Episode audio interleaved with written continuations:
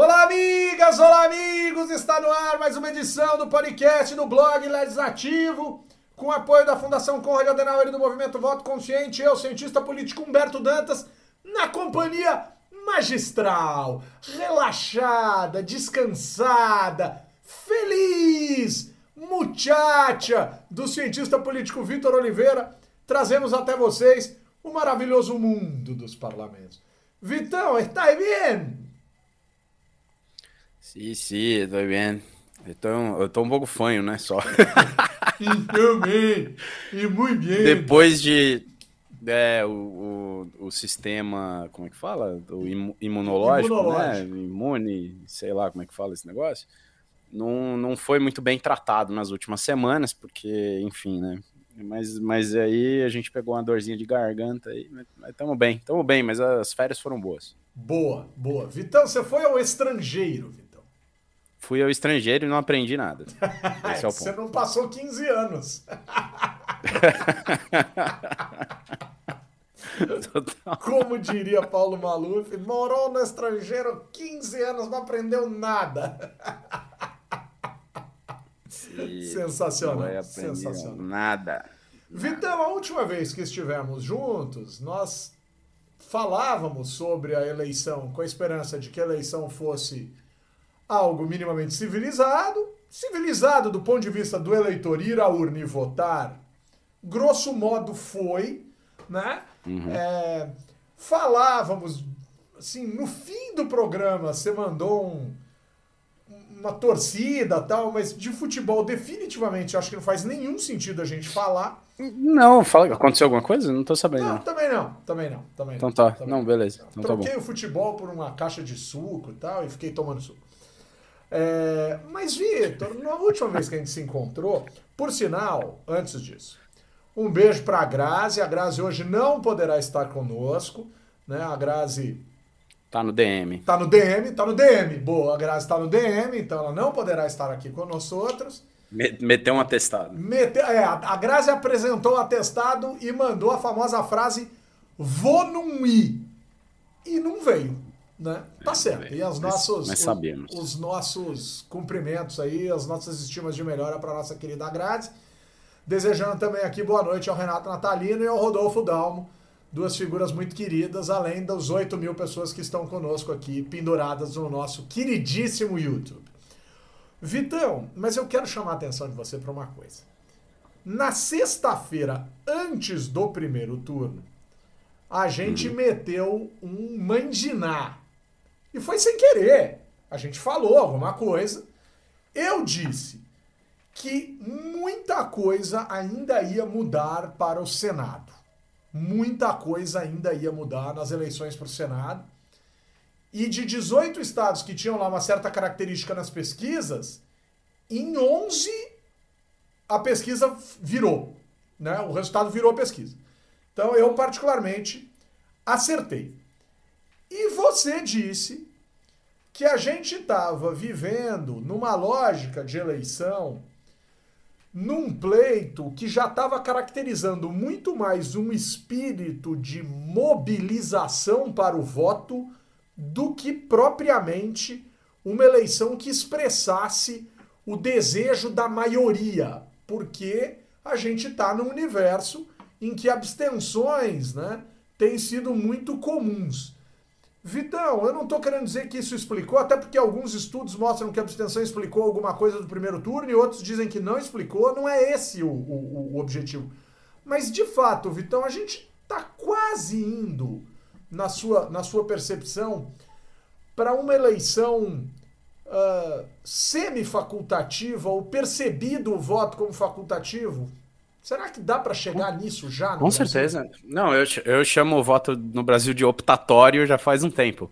Boa. Né? Então, assim, ele tem essa característica de ser, é, de ser obrigatório formalmente, mas a, o peso é muito, é, muito distinto, né? Inclusive, eu vou, eu, um dia eu preciso lembrar o nome do, dos autores, assim, mas tem uns colegas nossos que já criaram um modelo para tentar estimar quem que seria mais incentivado, por assim dizer, né, é, a votar.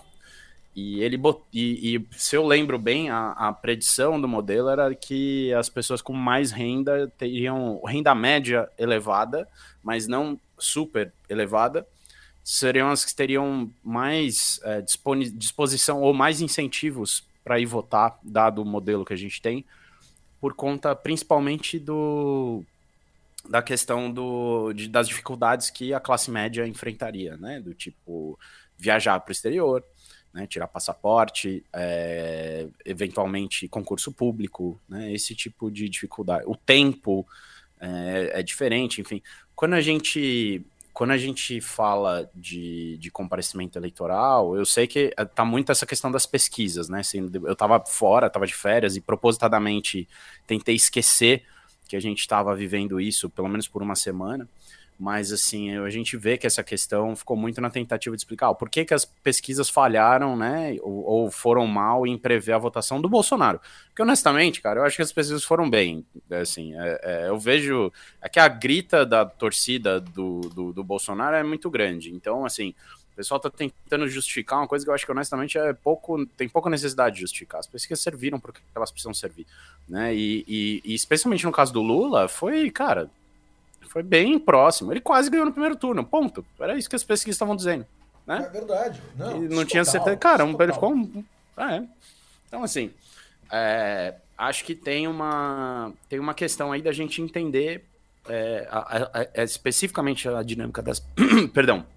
A dinâmica das pesquisas, mas tem também, Humberto, isso que você trouxe, cara, que para mim é o principal. É, é, qual é a característica do voto no Brasil o que leva as pessoas a votar. A gente sabe que, do ponto de vista racional, né, isso é até um caso é, é, de estudo super antigo na ciência política, teoricamente, racionalmente, não faz sentido para ninguém votar. Né, esse é o paradoxo do comparecimento eleitoral, é um dos problemas clássicos aí da ciência política, pelo menos desde a década de 50, mais ou menos, foi começou a ser estudado nos Estados Unidos. E que quando o voto é formalmente facultativo, aparece de maneira mais clara, né? Pouca gente vai votar. No, no país desenvolvido, cara, quando vai 60% das pessoas votar, é, é, é soltando um rojão, né? Assim, nossa, comparecimento recorde e tal. Né? É, então, é, é, a gente aqui no Brasil tá caminhando para a média, eu acho. Porque essa percepção. É, é igual quando você vai jogar carta, você não conhece o jogo cada. É, é, qual é a melhor maneira de se aprender a jogar um jogo novo de carta? Jogando, certo? Vamos jogar uma que é a brinca. Não sei se o pessoal fala, eu falo a brinca e a Vera, né? Era assim que eu comunicava. boa, boa, boa. Então, quando vamos fazer uma de brincadeira, só para aprender o jogo, né? Então, a questão é, é, quando a gente quando a gente tem as interações acontecendo, ou seja, quanto mais as pessoas vão votar e percebem que o voto é, na prática, optar é, é, é, é, optatório, né? O que você precisa fazer é comparecer numa sessão eleitoral em algum momento durante o ano. Ah, e aplicativo. Não, né, nem necessariamente do, no dia da votação. Ou aplicativo agora. É. Então, assim, é, é, diminuiu muito o custo para não comparecer nas eleições, e acho que a, a, grande questão que a gente vai ver é como os grupos políticos daqui por diante vão lidar com essa questão da mobilização. Eu acho que isso reforça características de radicalização é, dos discursos, né? É, e a questão da polarização é algo que a gente vem debatendo e tal, mas isso prejudica aquela busca pelo eleitor mediano, né? E reforça a necessidade de sinalizar para as bases para mobilizar as pessoas a votarem. Eu acho que desse ponto de vista, o bolsonarismo é, é muito bem sucedido, né? Então, enfim. Eu, eu tenho é a sensação que, que a gente vai precisar entender. O bolsonarismo vive uma uma lógica bem sucedida, semelhante àquela lógica vivida anos atrás pelo PT, quando esta sensação de que as pessoas precisavam ser mobilizadas mais do que se sentiam obrigadas ou mais do que eram empurradas existia. Eu acho que é isso agora, que o PT surfou uma onda muito interessante de mobilização da sociedade em torno do voto, isso eu não tenho dúvida e que o eleitorado do Lula não é o eleitorado do PT, isso eu também não tenho dúvida. Tipo, é, tem muita gente votando contra o Bolsonaro. Daí para as pessoas estarem absolutamente felizes porque estão votando no Lula, isso não existe. Assim como também tem um pedaço do bolsonarismo que não é Bolsonaro. Claro. Isso em 2018 estava claro. nítido e o Bolsonaro não percebeu. Claro. Né? Talvez se ele tivesse percebido, hoje ele tivesse ganho essa eleição em primeiro turno, Vitor. Tenho para mim. Não sei, cara. Eu tenho para mim que ele não ganhou. É, pode, talvez, cara, talvez. Assim, é, é, é, que eu acho que o Bolsonaro ele não podia se normalizar tanto assim, porque aí ele perde a base dele. E o diferencial competitivo é a base dele. Né? No fim das contas, ele virou o hegemon da direita por conta disso. Por ele, ele já parte de um patamar elevadíssimo, assim. Né? Eu gostaria muito de estar equivocado, mas acho que é, é, é ele mata alternativas à direita por conta disso. Da mesma forma como o PT mata alternativas à esquerda, né? Ou o Lula mata, né? Então, assim, é, é, tem, uma, tem, uma, tem uma questão aí de uma, de uma dinâmica de, de um custo de entrada nesse mercado eleitoral, né? Aquele negócio, você tem. É, na economia você tem aquele, aquela discussão sobre os oligopólios naturais, né? São mercados aí em que naturalmente você vai ter pouca competição, poucos competidores, porque as barreiras para entrar são muito altas, né? E o mercado, a disputa eleitoral para presidente da República, é, a, o custo de entrada é muito alto. Né? Então, assim, da partir do zero, partir do zero é muito difícil. Né? E, e, e, os caminhos que estão abertos aí são caminhos que não, não garantem essa questão da mobilização, né? Que aí pelo centro, todo mundo que tenta ir pelo centro se estrepa, entre outros motivos, porque não tem eleitor cativo. Né? Então, é, acaba indo espirrando para outro dos lados, porque o eleitor não é idiota, não quer jogar o voto dele fora. Né? Boa, boa, boa. O Vitão, vamos dialogar aqui com os nossos queridos e queridas, né, com essa galera maravilhosa que está aqui. O Alessandro Passo chegou e desejou boa noite para nós, né? Para além daqueles que já haviam o feito. Então, um grande abraço ao Alê. O Alê tem um negócio muito legal, cara. Na conta dele do Instagram, o Alê é, é que nem qualquer um de nós, obviamente, né? Uma lógica meio calabresa meio mussarela, né? Então ele fala de trabalho mas ele também fala da vida lá pessoal dele, sempre com fotos muito bonitas da filha dele. Então, um grande abraço ao Ale aí, sempre trazendo alto astral aqui para nós, sempre uma alegria ter o Ale Passo com a gente. O Natalino, Renato Natalino, diz que conhecem alguns que eram petistas fanáticos que viraram bolsonaristas fanáticos, ou seja, o que muda é só a coerência ao fanatismo. É isso mesmo, Renatão. É que, cara, o que não falta é gente que gosta de ter políticos de, de estimação e louvar político. É a lógica do, do, da cordialidade, né, bicho? É o, tá escrito lá no Sérgio Buarque de Holanda, cara. Você passa a cegar em nome daquilo que você acredita e das vantagens que você imagina que possa tirar disso. É um negócio muito maluco. O Rodolfo tá lembrando que as pesquisas brasileiras são muito respeitadas e que o Lucas de Abreu Maia, professor da Bristol University, disse no Twitter dele que as pesquisas brasileiras são bem melhores que pesquisas americanas e inglesas. Tem complexidades nisso, Rodolfo. A, no, a nossa ainda parte da ideia do voto obrigatório. Né? É, é mais difícil fazer pesquisa no ambiente dos Estados Unidos, então é muito complicado porque você vai catando o voto estado a estado, que vira para delegado, que converte em voto para presidente. Então, realmente é difícil, mas isso não tira o mérito das nossas pesquisas. O Vitor Guerreiro dizendo que é a primeira vez que está conosco aqui ao vivo, então um grande abraço ao Vitor Guerreiro por esta estada aqui conosco. Opa, um grande abraço. Ser... É bom, bom, né, Vitor? Todo, sabemos que todo Vitor é guerreiro, mas, mas é isso.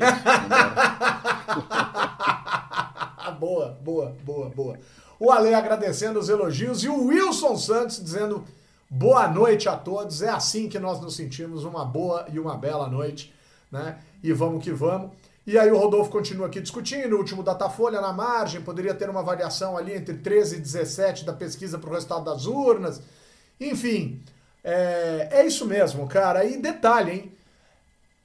A margem de erro real das pesquisas passa longe dessas margens pequenininhas que os institutos divulgam, mas talvez sejam assim que eles consigam se vender para quem os contratam. Né? E o Não, mas é a exigência da, do, da legislação eleitoral, né? Porque o cara é. tem que. Ele tem que. Isso é um problema para mim da legislação eleitoral que cria uma ilusão na gente. A gente que, que conhece um pouquinho de metodologia sabe, inclusive, que o erro é diferente dependendo não apenas do, do da forma como foi é, coletado e tal, mas da, da é, você tem a própria o erro na, dentro da própria pesquisa com relação a diferentes perguntas, né? Então, então assim, você tem muito erro ali que, que, que não, não, a gente não fica sabendo. E também o erro varia em função do, do momento em que está sendo coletado, né? está mais próximo da eleição e tal. Tem um monte de erro aí que não é declarado, que é omitido.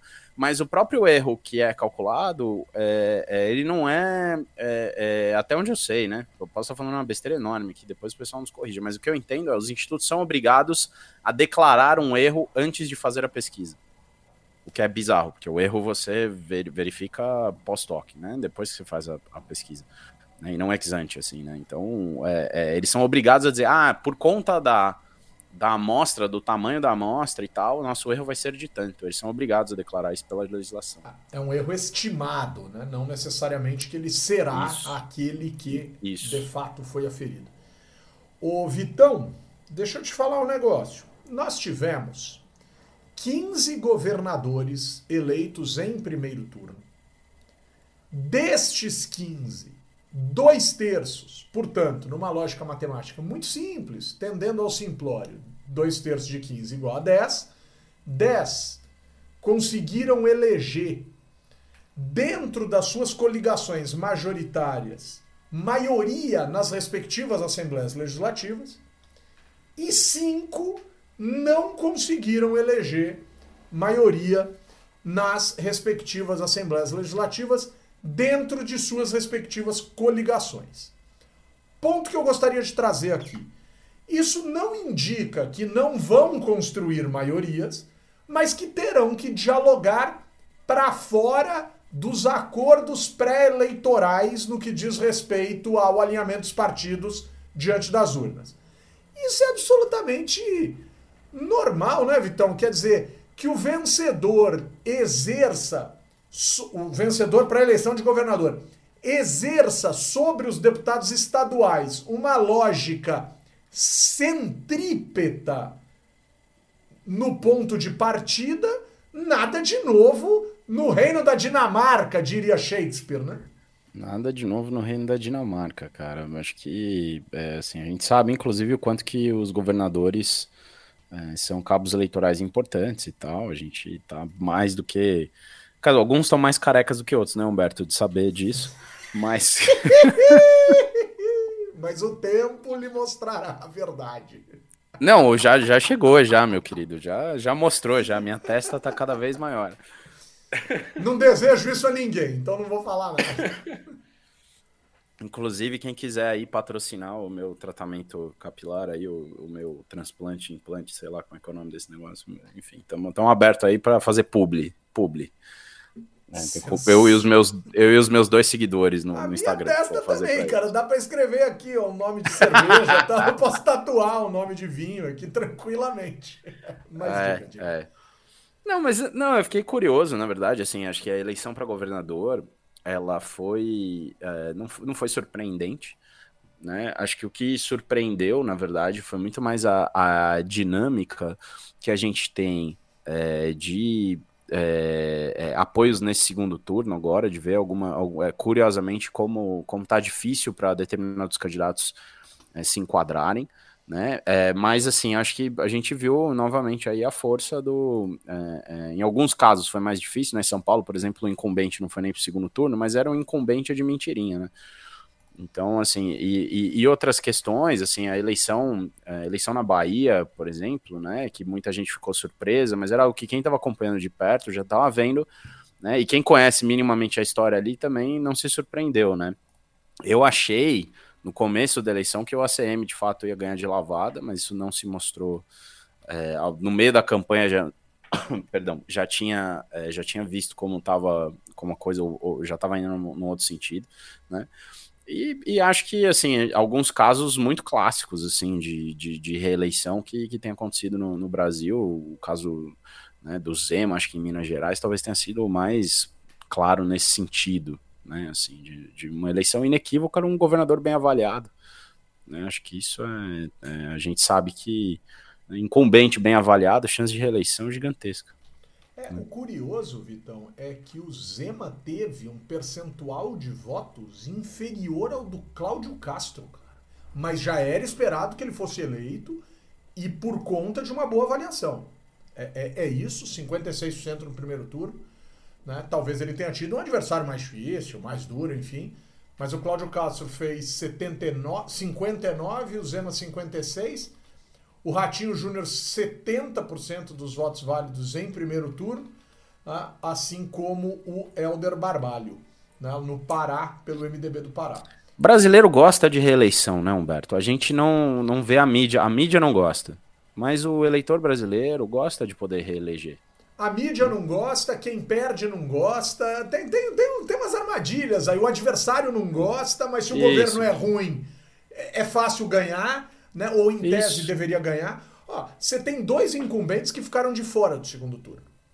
Né? Você tem o caso de Santa Catarina, mas, cara, o Moisés, ele, ele praticamente liderou a corrida eleitoral até faltando algo em torno de 10 dias para a eleição. Aí o Jorginho Melo passou ele, mas ele aparecia em segundo nas pesquisas. O que ninguém esperava era o PT no segundo turno de Santa Catarina. Mas foi pela pulverização da direita num estado super conservador e super à direita. Se tinham quatro candidatos à direita em primeiro e o PT em quinto, corria o risco da esquerda surpreender, como de fato acabou acontecendo e ninguém esperava. Né? Isso as pesquisas também não mostraram. Quer dizer, as pessoas estão falando muito, Vitor, que as pesquisas não mostraram a direita. As pesquisas não mostraram a esquerda do Rio Grande do Sul.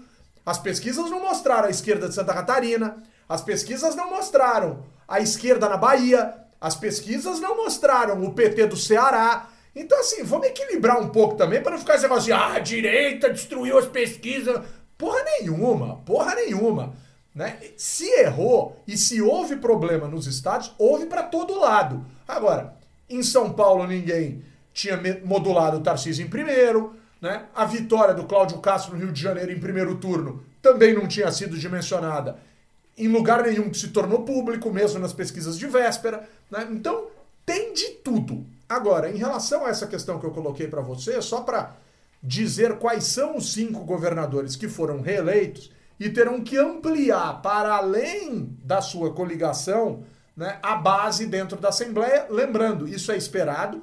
E aqueles que saíram das urnas com maioria também muito provavelmente vão expandir essa maioria dentro das suas assembleias. Mas os casos aqui, Romeu Zema, 28% da Assembleia na sua coligação, sendo que dos 77 deputados estaduais eleitos por Minas Gerais, só dois do Novo, dois do Novo.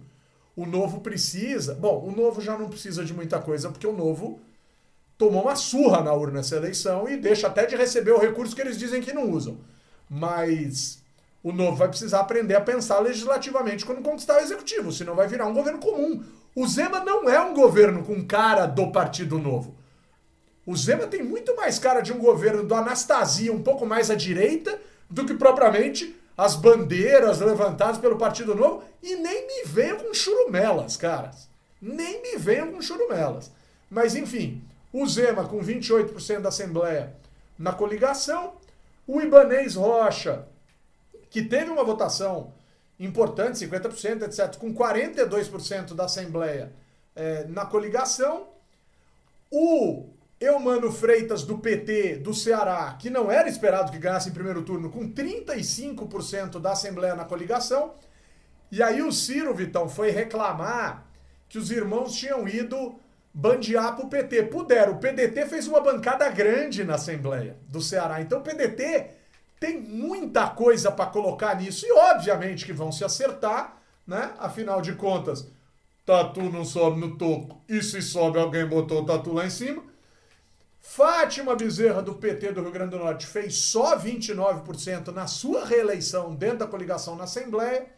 E por último, o Gladson Camelli, do Acre, fez 42% na Assembleia, sendo reeleito governador. Vão governar, Vitão, vão governar, né? Não precisamos esticar muito nisso, né?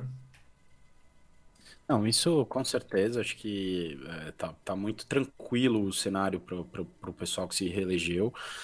É, é, foi uma eleição muito normal desse ponto de vista, né, Humberto? Assim, né, em que partidos, forças tradicionais da política mobilizaram suas bancadas, estão bem representadas no, nos estados, não teve nada assim muito muito surpreendente, na verdade, né? O que teve foi alguns estados em que é, é, o que as pesquisas estavam mostrando foi mais esticado do que parecia. Por exemplo, eu acho que o Rio de Janeiro que você trouxe aqui foi talvez a maior surpresa nessa eleição, mas não exatamente uma surpresa do ponto de vista do resultado, e muito mais uma questão de é, numérica e talvez uma torcida muito grande que havia. Eu, por exemplo, torcia muito para que houvesse pelo menos um segundo turno, mas acho que estava claro que, que, que, o Freixo não conseguiu, né? É...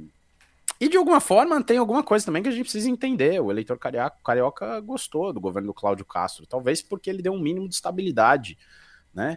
É, é, é, o Rio de Janeiro vive tanta instabilidade. Poxa, gente, o Estado sofreu uma intervenção federal. Foi, né, não é uma coisa simples. Né? E, e assim, com, com, isso além de todas as questões que, que são dignas de um blog policial, não um blog que fala sobre um, um, um podcast que fala sobre política.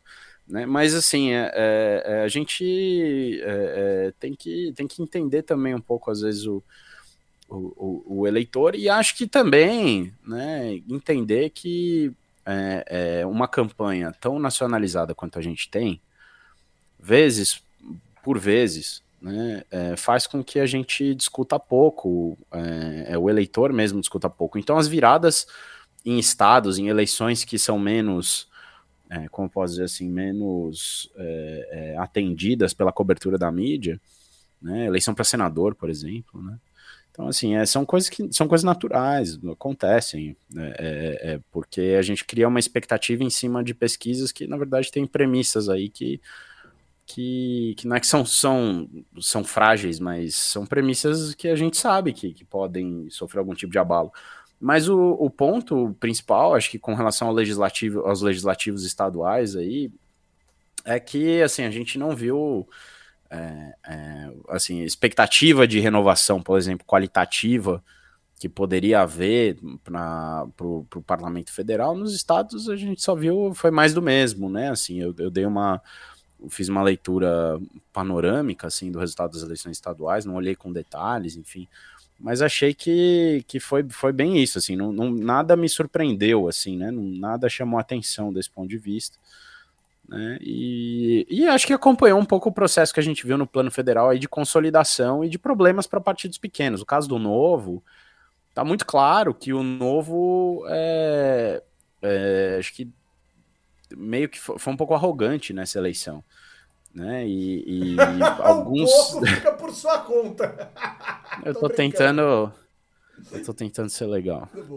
É, o, o novo, é, alguns dos seus, dos seus deputados não se recandidataram, né? né? Então, assim, é, é, o pessoal achou que o Zema ia, era um fenômeno de fácil replicação em outros estados, né? O Paulo Ganimi achou isso, talvez. O Poit talvez tenha achado isso. Né? Importante ter candidato ao governo federal, mas importante também você não queimar os nomes que você já conseguiu consolidar, né? Assim, acho que tem sei lá, acho que tem um pouco de estratégia também que me parece é ou muita arrogância ou, ou um pouco de estupidez, para não dizer burrice. Olha, Vitão, se o Poit, o, o Gonime e tal saíram porque acreditavam que precisavam fortalecer o partido, ajudar o partido, ou queriam sair, não queriam mais ficar onde estavam, e aí acharam que essa era uma saída minimamente legal, interessante, uma experiência nova, tudo isso eu entendo. Agora, se esses caras achavam que iam ganhar a eleição como o Zema ganhou em 2018, realmente eles não entenderam nada do que levou o Zema à vitória em 2018 e não entenderam nada do que viriam né, é, fazer ou ter chance de fazer nessa eleição. Então esquece, porque aí, desculpa, cara, aí realmente faltou. Falta lucidez, né, cara? Falta lucidez. Quando você fica no mesmo ambiente o tempo inteiro, sendo lambido por quem está em volta e ouvindo quem diz que você é bonito e legal, o mais complicado de tudo isso é quando você acredita. Galera, não acreditem em tudo que contam para vocês na política, né? Façam, né, diversifiquem, porque rapaz do céu, né, viver dentro da bolha é tão gostoso, é tão. É que nem viver dentro da placenta. Bebê não chora quando nasce à toa, bicho. Porque tava gostoso. Tava legal. Aí sai. É um baita de um choque. Então eu fico imaginando que muita gente nasceu no choque. Né? Infelizmente, né? acontece. Politicamente, cara, é. acontece. Né? É. Então, só para dizer, daqueles que foram pro segundo turno nas eleições, nas 12 eleições que foram para segundo turno nos estados, situação mais delicada em termos de montagem de governo, não que não vão montar se ganharem. Carlos Manato, no Espírito Santo, fez seis das 30 vagas, é complexo. Onix Lorenzoni, no Rio Grande do Sul, fez 10 das 55. Por sinal, né, seu Lorenzoni, o senhor continua sendo o capacho do capeta quando abre a boca. Né? O senhor consegue se esmerar na capacidade de bostejar com a língua. Essa sua campanha homofóbica é de assombrar, é de assombrar. E já que o seu universo é esse universo bináriozinho, escroto de macho, macho, quando lhe estendem a mão, cumprimenta, viu, Onyx Lorenzoni? O senhor não dá a mão para quem lhe estende a mão em sinal de educação, o que representa dizer que se o senhor perder essa eleição e tropeçar na rua, o bioma do Pampa vai receber mais um bicho para ficar vagando por lá. Porque a atitude desse Onyx Lorenzoni é a atitude de animal selvagem. Selvagem, homofóbico e mal educado. Realmente, torcer para o Lorenzoni perder a eleição não é só uma questão de bom gosto. É também uma questão da gente tirar da política um corrupto, confesso, e nem vem com graça, seu corrupto, confesso, porque você assumiu que recebeu caixa 2 e pagou para limparem sua ficha. Você é um pilantra. Você é um corrupto, senhor Onyx Lorenzoni. O senhor é corrupto, pilantra, corrupto, bandido, além de tudo, homofóbico e mal educado. Ah, bicho, tantos são parecidos com você e tem chance de irem longe. Mas paciência. Desculpa, Vitão, então. Lorenzo. Não, mas é isso mesmo, cara. Você falou tudo que tem que ser falado. Ah, pois é, assina embaixo. É, né? é uma tristeza. Ah, o Onix, cara, o Onix é. Cara, cara o Onix, é, ele é a quinta essência do que é ruim na política brasileira. Ele foi escangalhado no União Brasil e de lá foi embora. Ele foi avacalhado pelo presidente da República e saiu pingando de ministério para ministério. Eu tenho relatos de eventos em Bento Gonçalves de pessoas muito próximas a ele e a mim, né? Infelizmente, às vezes, a gente tem amigos que vivem nesse universo, mas é uma pessoa queridíssima, um amigo queridíssimo, uma pessoa que eu gosto muito e que tem o direito de professar a ideologia dele, a vontade dele e tal. Zero problema, continua amando do mesmo jeito nesse caso.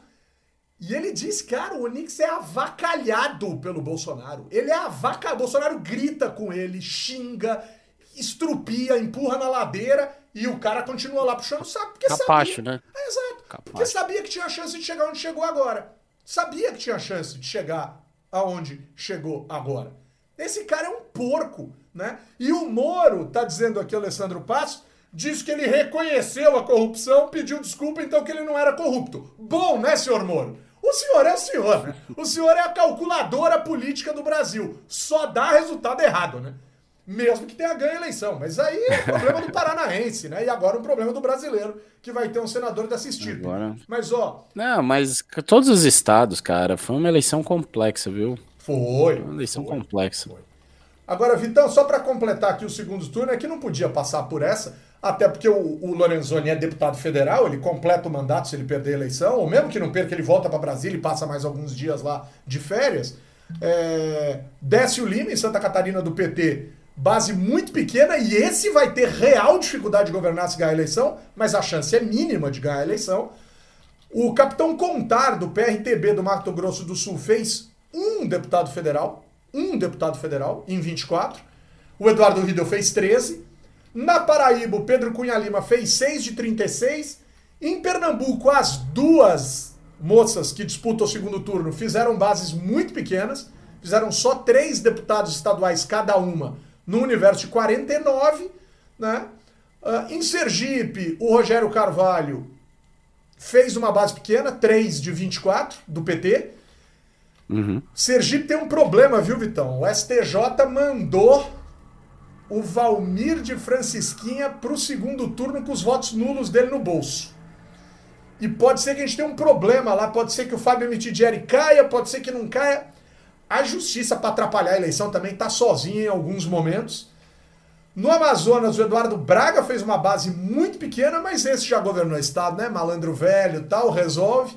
E em Rondônia, o Marcos Rogério, que nas pesquisas virou a eleição para cima do governador Marcos Rocha, também fez uma base muito pequena, mas o Marcos Rocha acho que fez um deputado federal em 2018 e chegou no fim do governo dele. Então, Vital, isso é só né, uma forma da gente pensar aqui né, é, nas eleições e coisas do tipo. É, mas quem, mas quem, quem fez pouco, quem fez pouco deputado, é, é, não é, não é gente, por exemplo, talvez o caso mais complexo assim que eu desses todos que você falou assim, para mim seja o caso da Luiziane, não apenas porque ela tá não tá liderando, né, no segundo turno, mas por Desculpa, eu falei da Luiziane, né? Nossa, isso, confundi demais. Ah, Desculpa, perdão. Fez o L. Fez o L. Não, perdão. Não, erro, erro imperdoável. São, são, duas, mas enfim. É, é, a, a, a, Marília, ela tem um histórico de dificuldade de lidar com partidos. É. Né? Assim, ela é meio... Né, ela já migrou de partido mais de uma vez, ela né, é, teve dificuldade, obviamente não deram espaço, então não estou dizendo que ela, mas aparentemente o que a gente o que a gente imagina é que ela ter poucos deputados, né, isso diminui a força partidária que ela projeta, caso seja eleita, é, e aí ela vai depender mais de, de negociação, de formar coalizão e de, de, de compor. Ou seja, não necessariamente vai, vai, vai poder né, fazer tudo que tudo que é, é, eventualmente pensa é, por si, né? Vai ter que vai ter que negociar. Não que eu acho que seja um problema, eu acho que não, inclusive acho que tem totais condições de fazer isso. É mais porque me salta aos olhos aí de, do, de, do que a gente está vendo. É, o Grande do Sul, o Onix, o Leite, quem ganhar, o, o, o Rogério Carvalho também, enfim, isso aí. Né? Governa, governa. Governa. Eu governa. acho que o PT de Santa Catarina teria muita dificuldade, mas não Muito. vai ganhar. Não vai ganhar. Não vai. E... Não, e lembrando que o último governador foram dois processos de impeachment, né? Pois é. Se livrou de dois impeachments. Pelo fato de ter deixado. Um dos motivos, obviamente, pelo fato de ter deixado de ser bolsonarista hardcore. Né? Pois é. É, num estado que é bolsonarista hardcore. Santa é. Catarina é. é. um estado bolsonarista hardcore, assim, hard rock, assim, total. Esse negócio tenso. Agora, o interessante nessa questão de Pernambuco, Vitor, é que a Marília Arraes, na coligação dela, fez 3 de 49. Uhum. E a Raquel Lira, uhum. na coligação dela, fez 3 de 49. Só que, como você bem disse, eu acho que a Raquel pela experiência que tem, por já ter sido prefeita de uma cidade e reeleita prefeita dessa cidade, tem uma experiência de poder executivo muito maior e um histórico mais ameno em termos de incidência política, tem muito melhores condições, aparentemente, de governar ou de formar a base de saída do que a Marília. Eu acho a Marília muito incisiva, né? Acho a Marília muito intensa. E é isso que você falou. Treta em partido, sai de um, vai pro outro, rompe com família. É. Não eu não tô Agora... dizendo que não tá certa, mas me parece é. mais difícil no trato. Sim, é a impressão que a gente é tem isso. e a gente não quer. Na verdade, essa, eu tenho muito mais uma preocupação assim. A gente, a gente já teve uma, uma, uma presidente da República, uma mulher que sofreu impeachment, né? E, e a gente tem pouquíssimas governadoras. Nesse caso daí, vai ser uma das duas, felizmente. Temos duas mulheres no segundo turno. É, eu quero que elas sejam muito bem sucedidas. Né? Torço para todos os, obviamente, torço para todos os mandatários, exceção de alguns, porque realmente o que eles querem fazer eu não concordo. Mas, mas o fato é que, assim, um cara que tem um perfil também desse jeito que a gente sempre fala mal aqui, que é o Ciro Gomes, quando foi governador, jogou o jogo, né?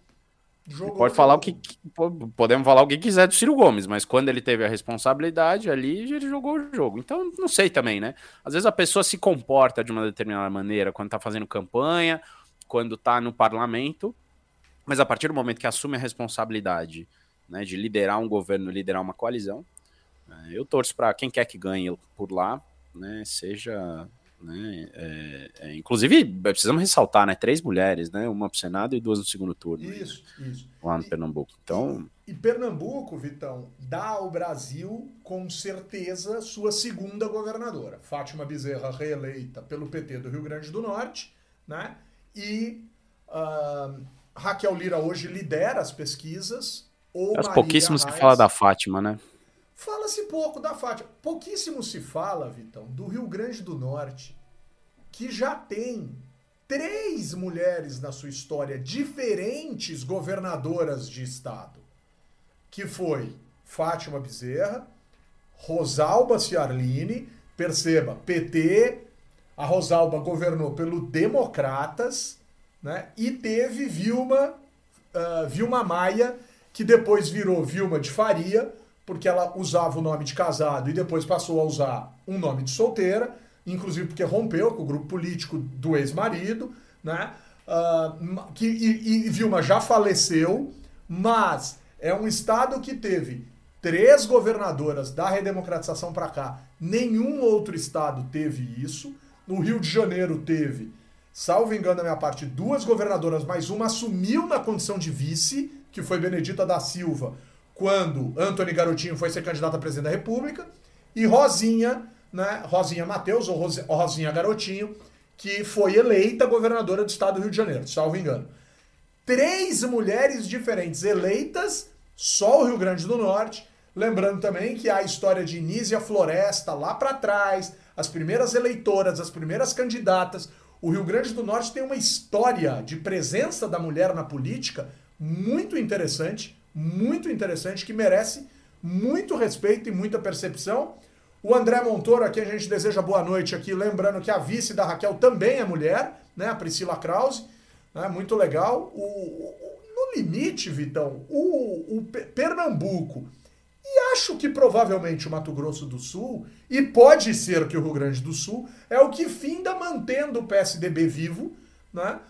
Com o Eduardo Leite podendo ganhar a eleição e aqui não tenho nenhum problema em dizer, espero que ganhe mesmo, porque lugar de homofóbico e corrupto, confesso, é fora da política e fora, inclusive, da sociedade. Deveria estar na cadeia, deveria estar preso. Mas está aí, né? Foi ministro de Estado, foi um monte de coisa, mas também chega, né? Já escalei demais.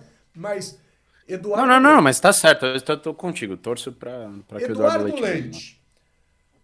Eduardo Riedel no Mato Grosso do Sul, dando continuidade ao governo de Reinaldo Azambuja, do PSDB, né? contra Capitão Contar, né? que é apoiado pelo presidente Bolsonaro, tal, uma disputa lá no Mato Grosso do Sul, tal, a disputa equilibrada, as pesquisas estão bem equilibradas. Mas, e Raquel Lira, que provavelmente vai se eleger, ou tem uma chance maior hoje, de acordo com as pesquisas, e nesse caso, cá entre nós, e aí é uma questão de ordem absolutamente pessoal. Espero que se eleja, porque a conheço e a admiro, né?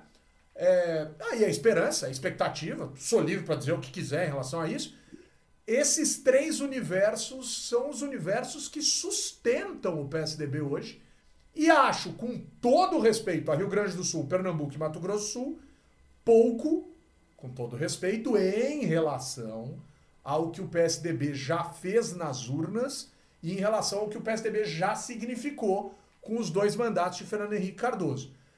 Muito, pouco por isso, muito pelo que o PSDB se destrambelhou, né, cara? Pelo que o PSDB se Não, com certeza. Lembrando que a não, Raquel mas não... saiu do partido dela e acabou no PSDB ao longo da história. Uhum, uhum. Não, e é, acho que não, não precisa inventar muito. O governo do estado de São Paulo é o segundo orçamento, só perde para o orçamento da União. Então, assim, é, é simples a conta. Boa. Né? Boa, é, então, assim, acho que. E o terceiro é a Prefeitura de São Paulo, não é, nem outro estado. É isso. Não, não, é sério. É então, assim, é, é, quando a gente compara o tanto de pessoas e de recursos que o partido tinha para administrar e projetar poder, enfim, né, e, e, exercer a sua função, que é governar, né, porque tem partido político que não gosta de governar, né, mas no fim das contas essa deveria ser a, a preocupação de vários deles. Mas o, o, o que a gente vê no PSDB aí é, acho que talvez uma possibilidade, já que agora que já perdeu, já perdeu o governo do Estado de São Paulo, perdeu também, espero, o medo de perder o governo do estado de São Paulo. Ótimo ponto. E aí é uma, é uma possibilidade. Porque o PSDB, honestamente, assim, é uma tristeza, ou, ou é, foi uma perda para a democracia brasileira a gente substituir é, o polo antipetista do PSDB pelo, é, é, é, pelo bolsonarismo. Foi, um, foi uma, perdeu em qualidade, né? Eu não sou muito, muito fã desses estudos de qualidade da democracia, mas isso obviamente que foi uma, uma perda. Né? Não dá nem para, não tem nem o que pestanejar.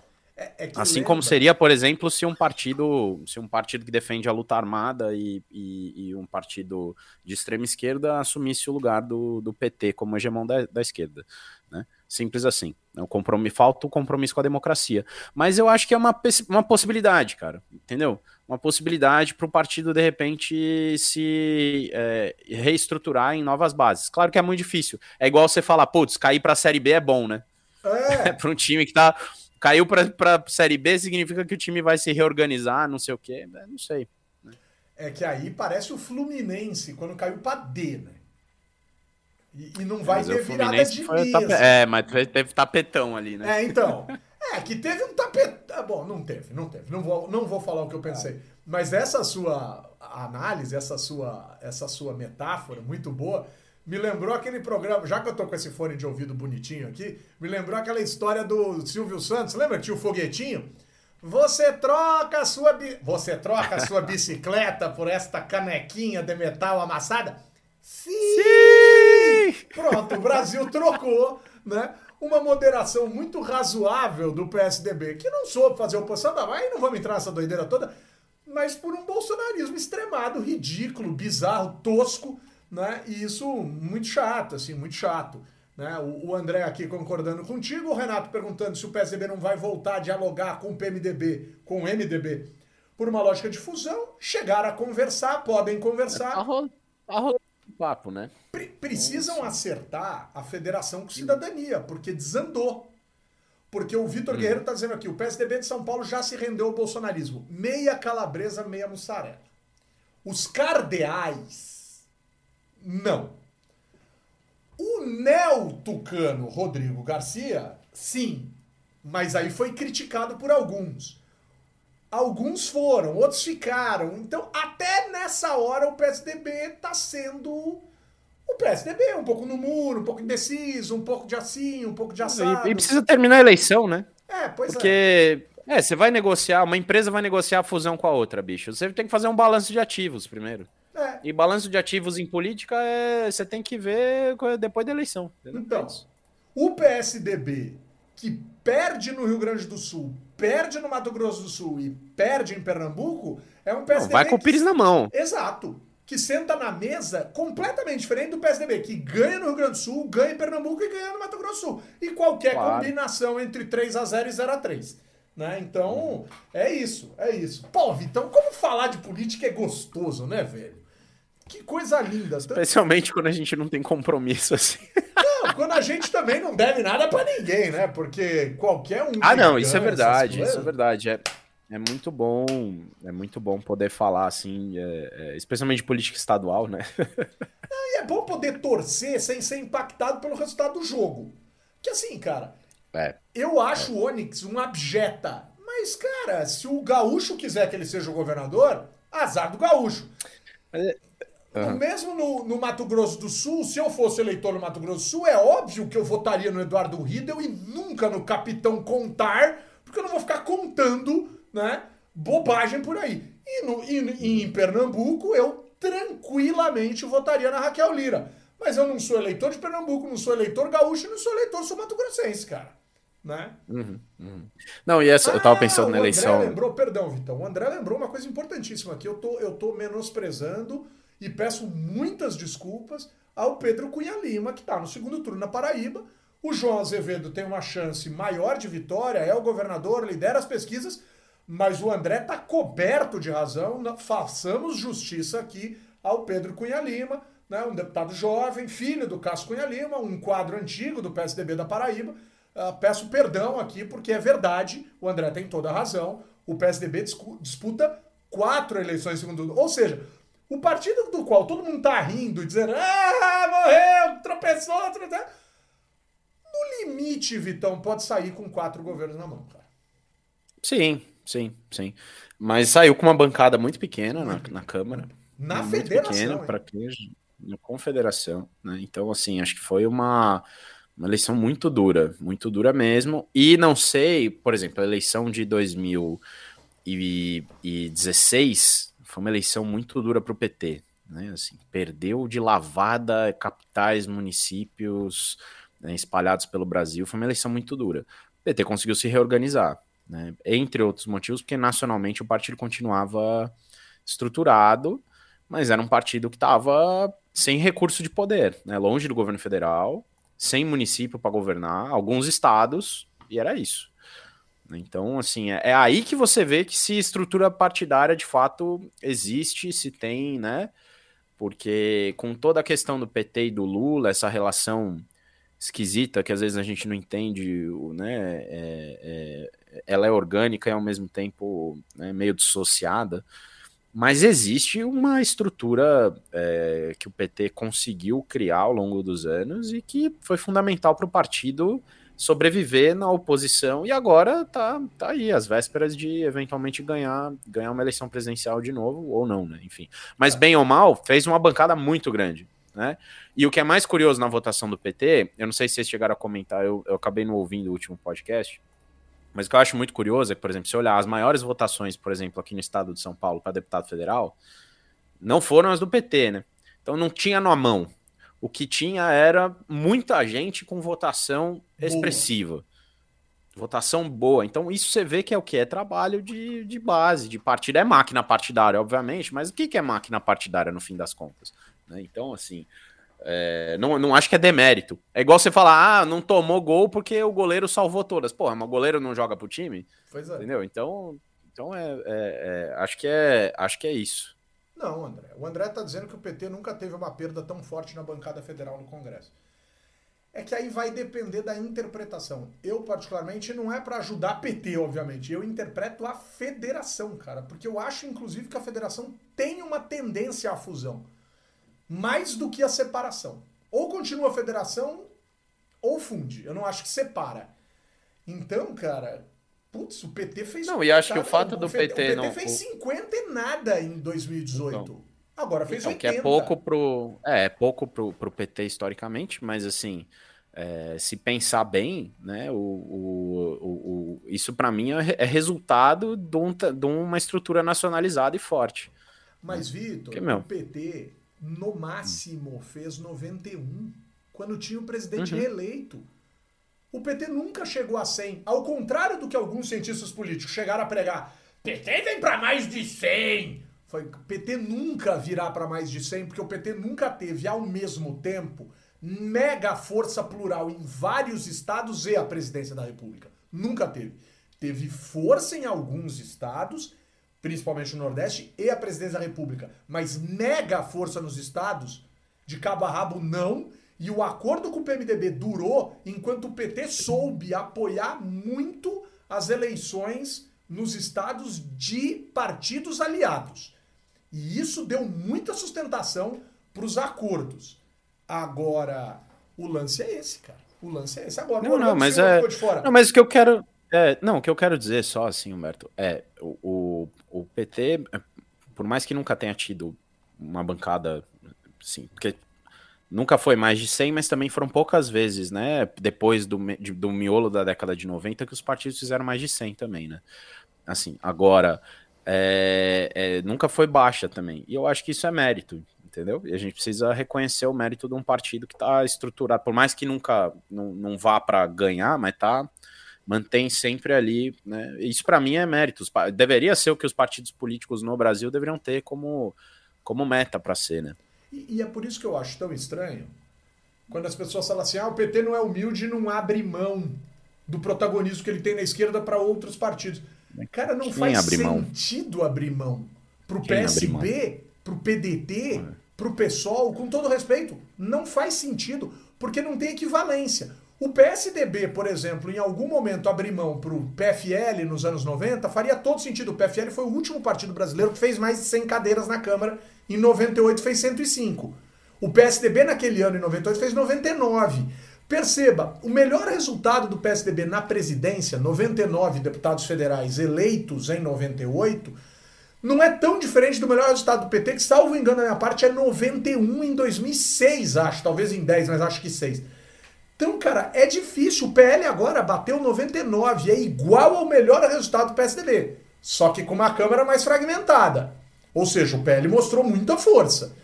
Então, cara, é, é, é legal isso, é interessante ouvir isso. Agora, quando você fala que o PT monta uma bancada forte, de nomes fortes, com trabalho de base, o PSDB imaginou que estivesse fazendo isso em São Paulo com nomes fortíssimos para deputado federal. E eu vou te ser muito sincero, cara eu encontrei facilmente uma candidata a deputada federal do PSDB de São Paulo que eu olhei e falei, puxa vida, eu vou olhar com muita atenção para essa candidatura porque é uma figura que eu tenho uma grande admiração. Quando eu estava escolhendo ali, eu tinha seis, sete nomes para deputado, para deputada federal. E eu falei, cara, olha com quem ela tá. Olha o peso dessa chapa do PSDB. Eu achei que o PSDB fosse fazer muitos nomes em São Paulo. O PSDB não elegeu José Serra deputado federal, cara. Né? Sim que é um nome, sim. que é um expoente da política, um cara muito forte e tal. Sim. Então, realmente, e como o Vitor Guerreiro está dizendo aqui, o PT, na verdade, a federação não elegeu Orlando Silva. Então tem alguns pontos importantes aqui. Vitão, estourou tempo, baguncei tudo aqui. É, eu vou só fazer, lamentar uma coisa aqui e te fazer duas perguntas finais. Eu vou lamentar muito que as pessoas ainda confundam suas respectivas vidas privadas com o direito eleitoral e o crime eleitoral. Senhores empresários, donos de empresa, os senhores são livres para votar em quem os senhores quiserem. Os senhores são livres para se manifestarem nas redes sociais, em entrevistas, em artigos, do jeito que os senhores quiserem, os senhores podem se, se, se manifestar.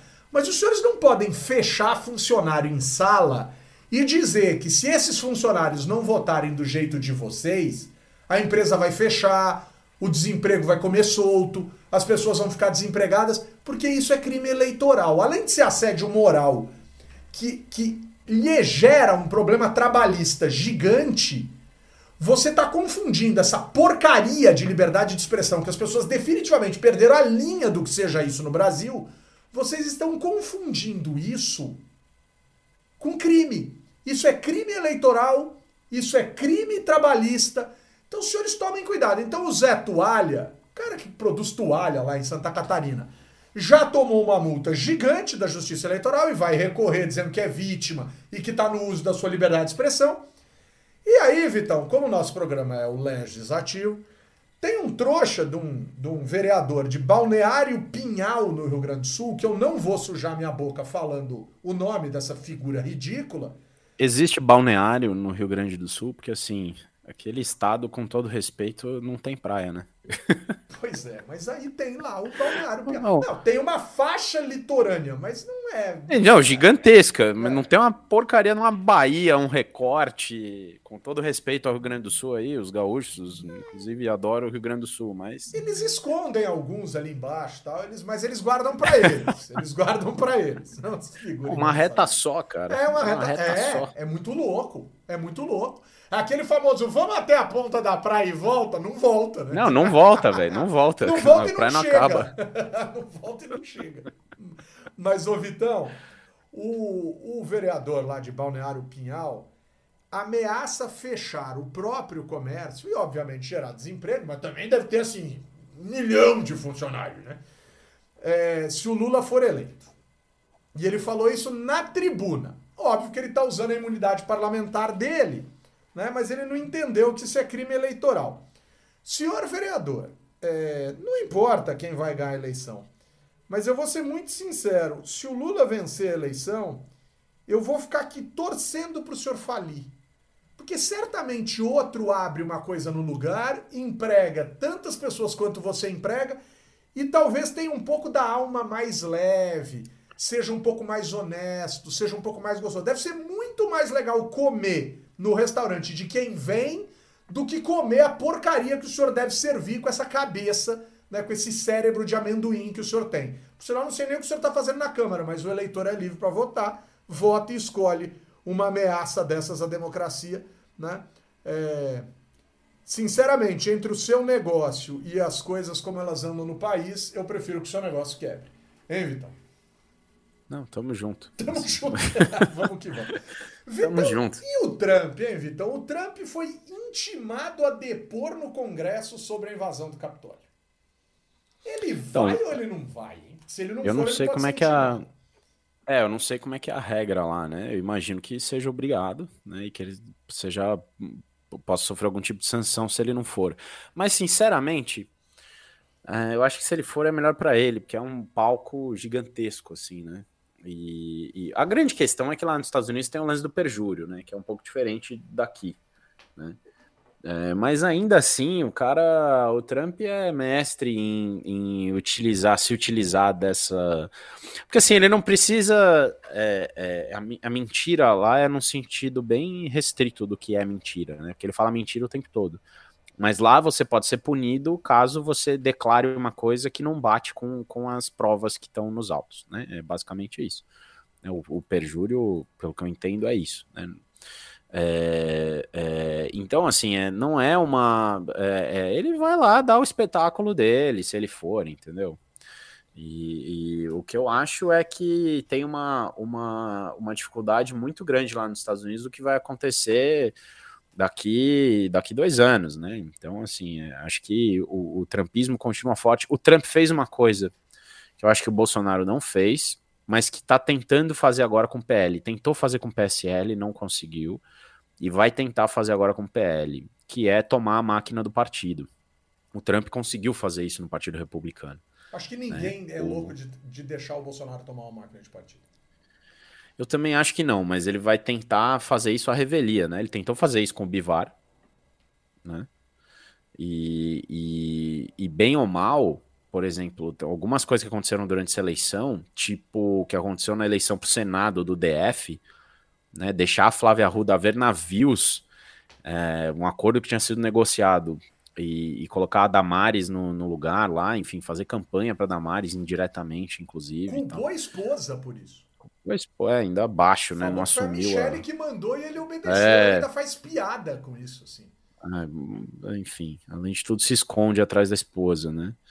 Mas o, a grande questão é, eu acho que ele vai tentar e a quantidade de, de senadores eleitos, né, assim, dá uma é, é, dá uma casfada boa. A gente sabe a influência que os senadores têm na política partidária, né? Então, assim, embora no fim das contas o dinheiro mesmo vem da Câmara, né? E lá eu ainda acho que o Valdemar da Costa Neto é, enfim, é, vai manter o controle, mas, mas vai ser isso, vai ser uma disputa e, e bem ou mal, assim, o, o, a chance de sobrevivência como ocorre com o trumpismo lá nos Estados Unidos, a chance de sobrevivência do bolsonarismo, caso o Bolsonaro não, ve não vença, não seja reeleito, né, fora do governo, né, é, é o, ou o Tarcísio é, virar o bastião do bolsonarismo, coisa que eu acho difícil, honestamente. Acho que se o Bolsonaro perde a eleição e Lula ganha, o Tarcísio vira, amiga do, vira amigo do Lula no dia seguinte. Não vejo, não vejo como isso não ocorrer.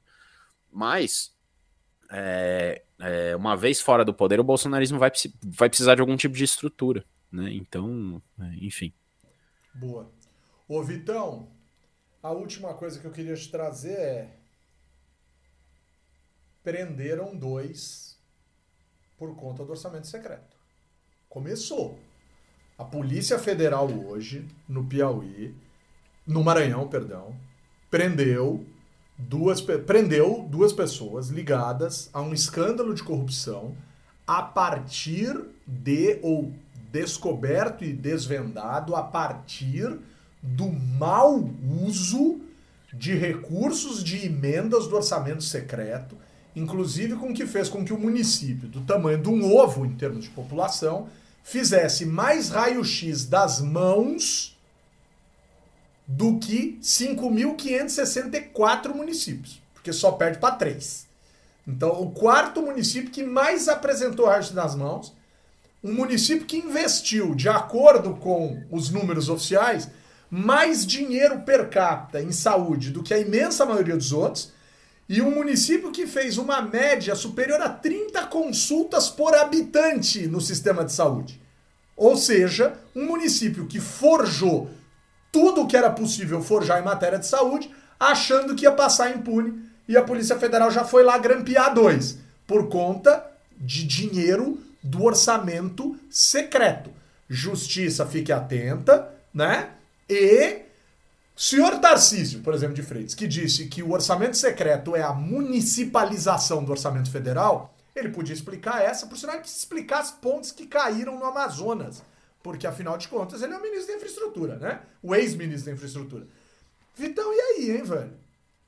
Começou a cair cara, o castelinho, cara. Então, começou, mas acho que não vai cair em velocidade não, não. suficiente. Longe. Agora, eu acho que isso é um trunfo. Isso é um trunfo muito grande pro, por exemplo, pro Valdemar da Costa Neto. É louco isso, né? Porque por mais que o pessoal do, do, do centro esteja é, do centrão, os deputados, enfim, estejam é, de, imiscuídos, imbricados, sei lá qual é a melhor expressão, né, no orçamento secreto até as tampas, é, bem ou mal, também ele pode respingar no, na própria presidência da República. E aí vira uma, vira uma arma ali para aquela ameaça velada entre as partes de, do impeachment, né? Então, assim, é, acho que, especialmente, obviamente, se o, é, se o eleito for o Bolsonaro, né? Então, assim, acho que tem uma tem uma dinâmica aí do que, que vai acontecer com essa investigação que não é simples, mas eu acho que, cara, a gente, nossa, vai ser muita coisa que vai acontecer, muita, porque é o que a gente tá falando aqui há muito tempo já, né? É, infelizmente, cara, é um é, é, é assim, essa essa discussão sobre. Eu odeio ficar discutindo. Tem duas coisas que eu não gosto de discutir, cara, que é arbitragem e escândalo de corrupção. Eu odeio é, simplesmente. É, me irrita profundamente, cara. Eu então, assim, é mais. Mas eu acho que é, é impossível que isso, que isso não venha à tona.